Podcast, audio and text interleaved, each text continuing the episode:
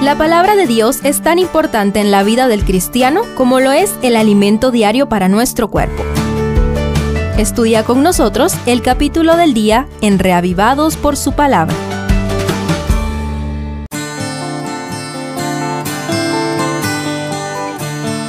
Ezequiel 39 continúa la profecía contra Gog y Magog, adicionando detalles y recapitulando las promesas de restauración para Israel.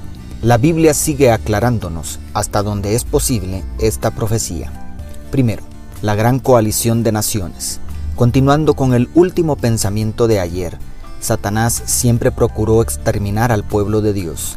Apocalipsis anuncia para el fin del tiempo del fin otra crisis global, cuando todos los poderes de la tierra se unan para intentar destruir al pequeño remanente del Israel espiritual.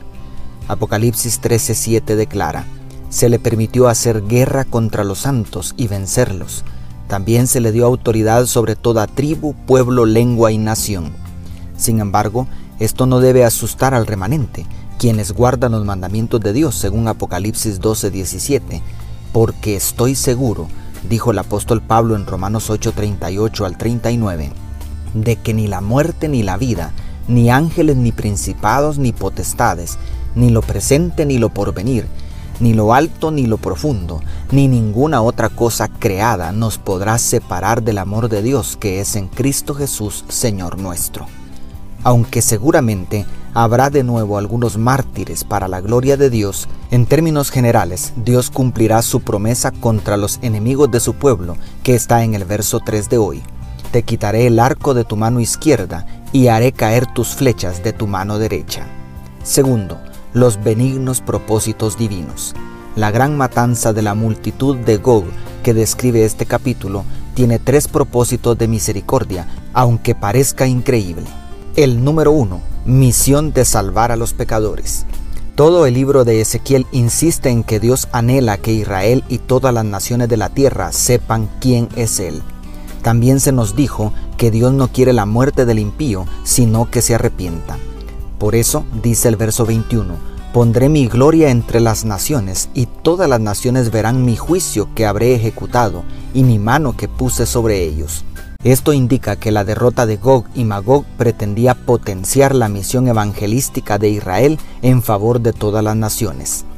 El número 2. Limpiar la tierra. Tanto la figura del fuego como la del sacrificio para alimentar a las aves y las fieras del campo hablan del exterminio total de los que se oponen a Dios y a su pueblo con el único fin de limpiar la tierra, frase que se repite tres veces en el 12, 14 y 16.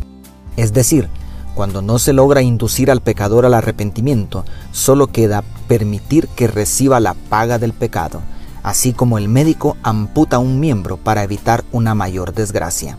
Y el número 3, vindicar el carácter de Dios. El conflicto cósmico fue iniciado por Lucifer en contra de Dios.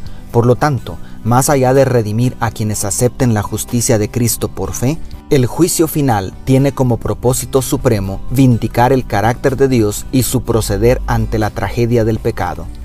El verso 7 anticipa esta maravillosa verdad diciendo, Haré notorio mi santo nombre en medio de mi pueblo Israel, y nunca más dejaré profanar mi santo nombre, y sabrán las naciones que yo soy Jehová, el santo de Israel.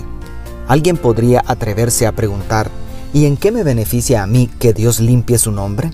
Querido amigo, querida amiga, esa es la única garantía de que jamás pueda resurgir el problema del pecado en todo el universo. Y tercero, un cambio de la suerte de Jacob. Para terminar, el capítulo cierra con una preciosísima promesa para el remanente de Israel que podemos traer a nuestros días, la cual inicia en el verso 25.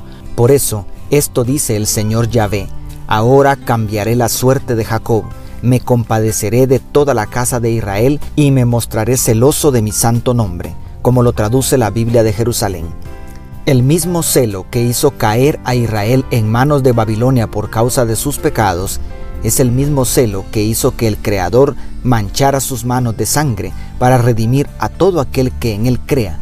¿Necesitas que Dios cambie tu suerte hoy? Dios te bendiga, tu pastor y amigo Selvin Sosa.